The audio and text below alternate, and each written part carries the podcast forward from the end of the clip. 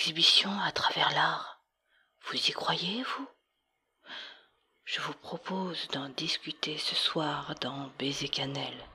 Allez, venez, je vous attends. Bonsoir mes tendres, c'est Alvi pour Baiser Cannelle. Je vous attendais.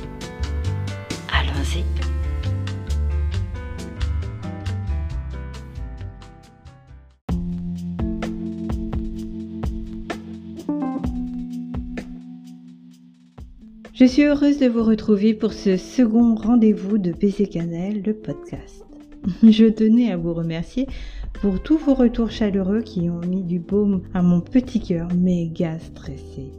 Vous n'imaginez pas le trac que j'avais à vous présenter cette émission. C'était de la folie. J'ai dû casser les pieds à pas mal de mes amis, contacts et voire même ma famille. Mais je vous préviens, bah je ne suis pas plus tranquille aujourd'hui. Alors je vais faire de mon mieux pour ne pas vous ennuyer. J'espère que vous vous êtes également remis de notre première émission car ce soir, nous repartons dans des notions qui me semblent importantes dans l'art érotique. Le mois dernier, on redéfinissait les termes sensualité, érotisme et pornographie. Bon, j'avoue, l'exercice était assez simple. Cependant, euh, bon nombre de personnes n'en connaissent pas le sens précis et ont tendance à s'y perdre. Mais pas de panique, c'était mon cas aussi.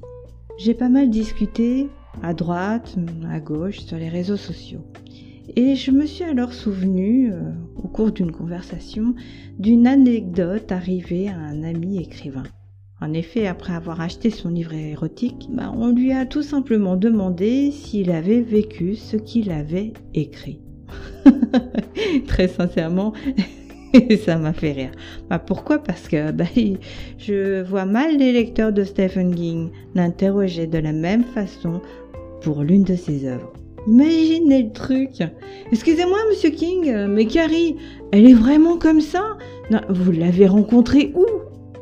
Un internaute sur Twitter me faisait la remarque qu'heureusement, Agatha Christie, elle, bah, n'avait pas vécu tout ce qu'elle avait écrit. Ça pourrait paraître logique. Pourtant, bah, pourtant, ils se sont bien inspirés de personnes, ou alors de situations vécues. Oui, parce que quand on écrit ou qu'on crée, on s'inspire souvent de ce qu'on a autour de nous, de nos propres expériences, ou même celles des autres. D'ailleurs, ne dit-on pas également que les créateurs mettent une part d'eux-mêmes dans leurs œuvres Beaucoup le reconnaissent. C'est leur façon d'exprimer ce qu'ils ont en eux à travers des fictions ou encore à travers une autobiographie. Si nous regardons les peintures de Pablo Picasso, certaines sont la représentation de ses muses. Six, si je me souviens bien. Ah oui, c'était un homme à femme. Hein. Mais n'est-ce pas une forme d'exhibition? Oui, d'accord. Je reconnais que l'érotisme dans son cas est un peu bizarre euh, lorsqu'il dématérialise le corps. Mais que montrait-il de ces femmes? Que mettait-il à nu véritablement? Elle ou lui-même? Vous l'avez compris, la notion que nous allons aborder n'est autre que l'exhibitionnisme à travers l'art. Inutile de vous dire que c'est un peu plus complexe que la dernière fois. Et que si j'étais partie euh, bah, pour faire deux notions dans une seule émission, exhibitionnisme et voyeurisme, bah, j'ai dû rapidement me résoudre à scinder le concept en deux. Il y en avait trop à dire. Alors qu'est-ce que c'est que l'exhibitionnisme? Je vais me faire plein de copains et de copines. Écoutez bien. Si j'en crois les messieurs en blouse blanche et à la barbiche pointue, ouais bon d'accord, euh, tous les psychiatres ne ressemblent pas à ça. L'exhibitionnisme entre dans la catégorie des maladies mentales que l'on appelle les paraphilies.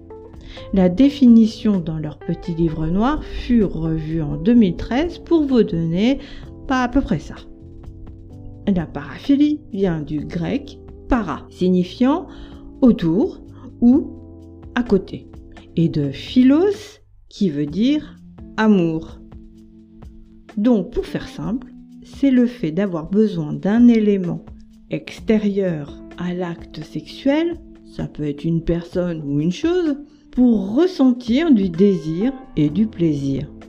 L'exhibitionnisme est le besoin de se montrer à d'autres pendant l'acte sexuel et en éprouver de l'excitation ou simplement bah, de dévoiler ses parties génitales sans pour autant avoir besoin d'être dans une relation intime. Il faut comprendre que le goût du danger est une notion qui entre aussi dans l'exhibitionnisme. C'est simple, précis, clair et facile à comprendre. Enfin, enfin bah, si on s'arrête là, quoi. Et, et en se limitant à la notion sexuelle. Ce qui ne sera pas vous vous en doutez, notre cas.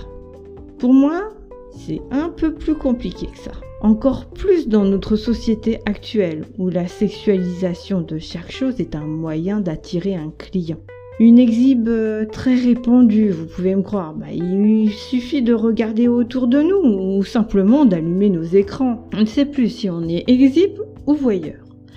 En analysant ce que je voyais, en l'occurrence, je fus bien obligé de me dire qu'il était facile de penser qu'un auteur et une autrice racontaient sa vie sexuelle dans son livre érotique. Surtout, oui, bah oui, surtout si en plus pour vendre le dit bouquin, on montre ses pratiques sexuelles ou alors on dénude son corps pour attirer l'attention sur ce qu'on a créé. Au final, bah on ne sait plus euh, si on vend un livre un style de vie ou encore un corps. Je mettrais ça euh, sur le compte d'un manque de confiance en son œuvre, de manque de confiance en soi ou, ou de marketing, ce qui est fort dommage euh, pour certains mais certaines car euh, ils n'ont vraiment pas besoin de ça.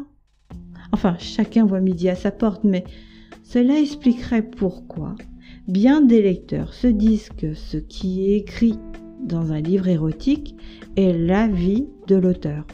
Je ne parle pas, euh, vous vous en doutez, des autobiographies romancées très utilisées dans la littérature BDSM, c'est pas vraiment le sujet. Il faut savoir que dans l'Antiquité, il était naturel de créer hmm, des œuvres euh, avec des hommes, des femmes nues, dans des positions explicites. Hmm, je pense aux fresques euh, des bains publics d'Europe, de Pompéi, ou encore bah, les sculptures érotiques du temple de Khajurao qui nous donnèrent ce qu'on connaît sous le nom de Kama Sutra. Cela n'avait rien de dérangeant, et puis montrer le corps, les pratiques de l'amour, avait avant tout un rôle éducatif, et non pas bah, de se donner du plaisir à être vu. Savez-vous qu'au Japon, certaines statues des temples ont d'énormes phallus que les jeunes garçons peuvent caresser pour être plus virils ou attirer la bonne fortune. C'est même souvent les grands-mères qui les emmènent. Si, si, véridique. Pour eux, l'exhibition n'est pas dans le corps et la pratique sexuelle, mais dans le fait de montrer sur son visage le plaisir et l'orgasme. De nombreuses fêtes au Japon tournent autour du sexe puisque chez eux, c'est le moyen de conjurer la mort.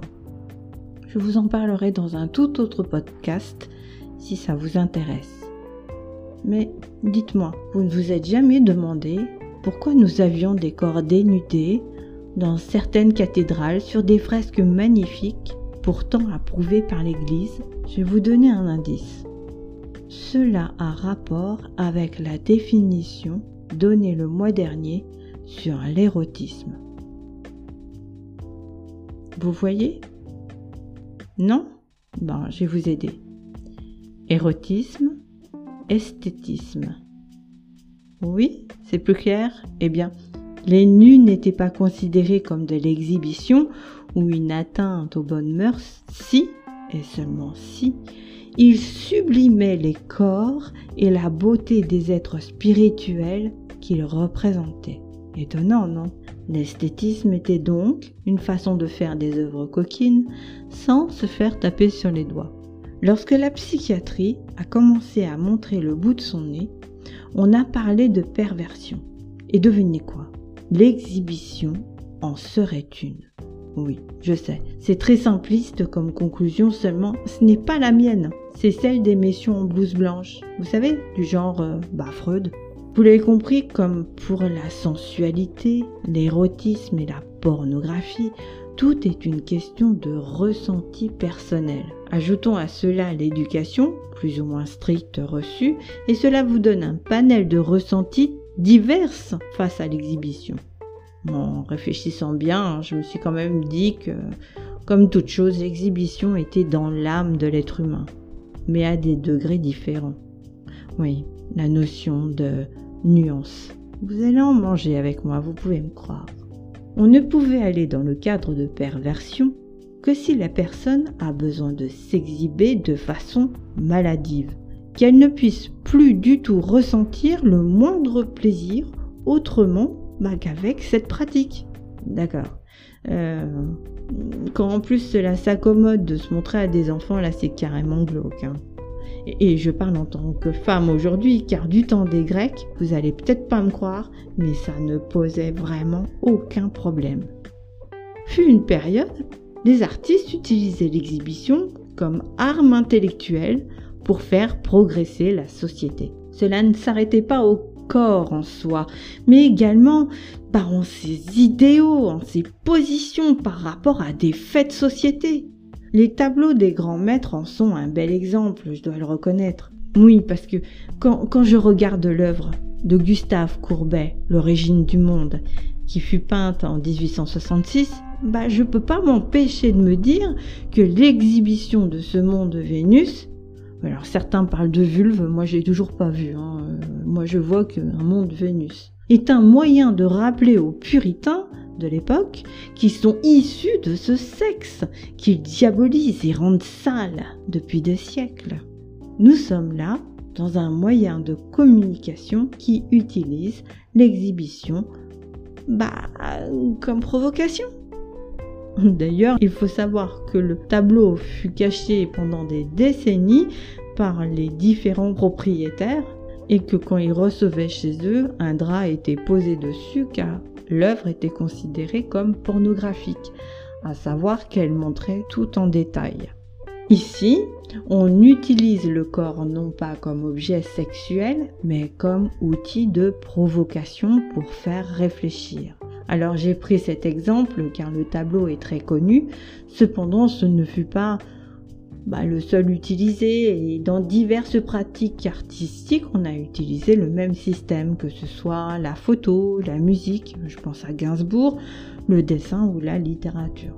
Ensuite, après avoir euh, découvert tout ça, bah, j'ai posé la question sur Twitter et Facebook aux personnes qui voudraient bien répondre si un auteur, un écrivain, était pour eux un exhibitionniste j'ai eu deux formes de réponses qui rejoignent finalement ce à quoi je m'attendais. En effet, certains artistes considèrent que oui, ils s'exposent leurs ressentis, leur vie, leur vision du monde, leur façon de penser profonde, et d'autres, pas que non, ils ne font qu'inventer. Certains écrivains rajoutent qu'ils n'ont jamais vécu et ne vivront sans doute jamais ce qu'ils mettent entre les mains de leur public à savoir que je suis restée sur le code érotique. J'avoue que j'avais déjà, en explorant le monde artistique, compris que ces deux réponses étaient très démarquées l'une de l'autre. Que ce soit donc dans les œuvres visuelles ou littéraires, on peut dire que deux écoles s'affrontent. Oui, enfin, enfin, si on veut, quoi. La première catégorie accepte d'utiliser ce qu'ils sont ce qu'ils vivent pour le mettre à la lumière d'une société qu'ils souhaitent sans doute, inconsciemment ou consciemment, changer. C'est peut-être aussi, oui, c'est peut-être aussi une façon d'avoir l'approbation du plus grand nombre. Ce qui était le cas d'André Gide, personnage particulier, il faut bien l'avouer, qui dénonçait le puritanisme qu'il avait vécu enfant. Homosexuel, il voulait, par le biais de ses protagonistes, expliquer sa normalité dans un monde qui le considère bah, anormal. Alors à l'époque, c'était plutôt tendu de dire qu'on était homosexuel. On finissait ou en hôpital psy, ou en prison, dans les meilleurs des cas. Bon, aimer les personnes du même sexe, pour moi, pas de souci. Mais sa prédominance à aimer faire ça avec les enfants, euh, là, euh, j'approuve pas. Cette exhibition montrait également un mal-être profond et un besoin presque infantile d'être approuvé par ses pairs. Nous sommes donc dans ce cas-là dans un exhibitionnisme qui lui permet de créer son art littéraire et de qualité, euh, mais de provoquer le lecteur ainsi que les puritains sur sa façon de vivre, qu'il voulait faire rentrer dans les normes. Pour la seconde catégorie d'artistes, euh, je me tiens à ces deux-là euh, dans ce volet car sinon nous sommes là jusqu'à plus d'heures. Donc, dans la seconde catégorie d'artistes, ils considèrent qu'ils inventent, qu'ils ne sont pas du tout dans une notion d'exposition de leur vie personnelle ou même de leurs idéaux profonds. Eh ben là, j'ai comme un petit problème car euh, j'avoue que je suis plutôt dubitative. Ben oui, car même si nous inventons, nous allons chercher dans ce que nous sommes, dans ce qui nous construit, dans notre fil de pensée, dans nos valeurs pour créer. On utilise nos personnages pour faire vivre une histoire qui a une répercussion en nous et qui décrit ce que nous voulons dénoncer de la société ou ce qu'on a envie de vivre. Nous avons vu une chose qui nous a choqué, qui nous a mis en colère, qui nous a charmé et notre imaginaire se met en action autour de ça. Victor Hugo, Émile Zola, Chateaubriand, pour ne citer que, ont écrit des romans, des fictions autour de choses qu'ils voyaient. Ils le dénonçaient de cette manière comme Gide pour essayer de changer notre société. Dans la science-fiction, c'est le même principe. On utilise un fait scientifique, un fait réel, qui nous a interloqué et qui nous amène l'idée d'une infinité de possibilités pour un futur pas si éloigné que cela. Nous ne sommes pas dans l'exhibition d'un corps ou d'une pratique sexuelle, non. Là, nous sommes dans celle d'une intime conviction intellectuelle. Il est d'ailleurs peut-être plus difficile d'admettre pour un créateur qu'il s'expose de façon plus intimiste que celui qui le fait par le biais d'un corps ou de son corps ne montrerait-il pas une part de son âme euh, de façon plus discrète? Je vous avais dit que la notion d'exhibition était complexe euh, au début de l'émission. Elle a changé au fil des siècles et pris des nuances très différentes en fonction bah, des sociétés qu'elle a traversées. Alors, je finirai avec un exemple fantastique d'exhibition à travers un livre érotique. Je suis sûre que vous la connaissez. Écoutez bien. C'est une œuvre qui fit scandale, car elle mettait en avant la soumission volontaire de l'héroïne à son maître, euh, de ses pratiques sexuelles sadomasochistes. On a cherché à savoir qui était derrière le pseudo utilisé de l'autrice. Est-ce que vous voyez de quel livre je parle? Allez chercher un peu. Je suis sûre que vous connaissez. Oui, il s'agit d'Histoire d'eau, écrit en 1954 par Pauline Réage, le pseudo de Dominique Horry. Il est l'exemple type du mélange entre ce que j'appelle l'exhibition de pratiques sexuelles totalement fantasmées et fictionnelles et l'exhibition de sentiments amoureux véritables qui était dirigée vers Jean-Jacques Pauvert, qui est dit à l'œuvre. Dominique Horry écrivit cette histoire pour prouver à Pauvert qu'elle était capable d'écrire ce genre d'œuvre. Elle ne se considérait pas belle, cependant, elle voulait le séduire par son intelligence, son imaginaire et sa passion amoureuse pour lui. Elle lui avait demandé euh, simplement si elle serait capable d'écrire dans ce style. Il est intéressant de voir que cette fois-ci, tout est fantasme et invention dans le parcours d'eau que Dominique Horry n'a jamais, jamais pratiqué le BDSM. Surtout, eh ben, quand on connaît la fonction de la dame dans la société française. Si ça vous dit, je vous parlerai de l'histoire de ce livre et de son autrice. C'est vraiment passionnant et ça vaut le détour. Pour conclure, et oui, toute chose a une fin. Tiens, l'infini aussi alors je vous dirais que même si nous ne le faisons pas consciemment, nous exposons ce que nous sommes dans les œuvres que nous créons.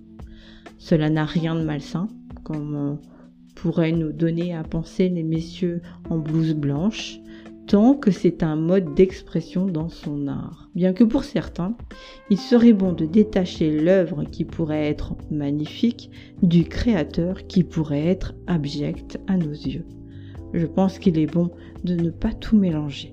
J'espère avoir tout de même réussi à vous donner des pistes de réflexion, car ce qui est vrai pour moi ne l'est pas automatiquement pour les autres, pour vous-même.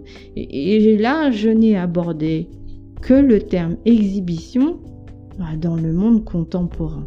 Oui, mais finalement, si les créateurs sont des exhibitionnistes conscients ou non, bah, qui se mettent à nu devant la société et les autres, bah, les spectateurs les lecteurs, les auditeurs, seraient-ils dans ce cas des voyeurs? Mon Dieu, oh, j'ai déjà mal à la tête rien qu'en formulant cette question, vous imaginez pas. Bah écoutez, hein, je vais vous laisser sur ce nouveau questionnement.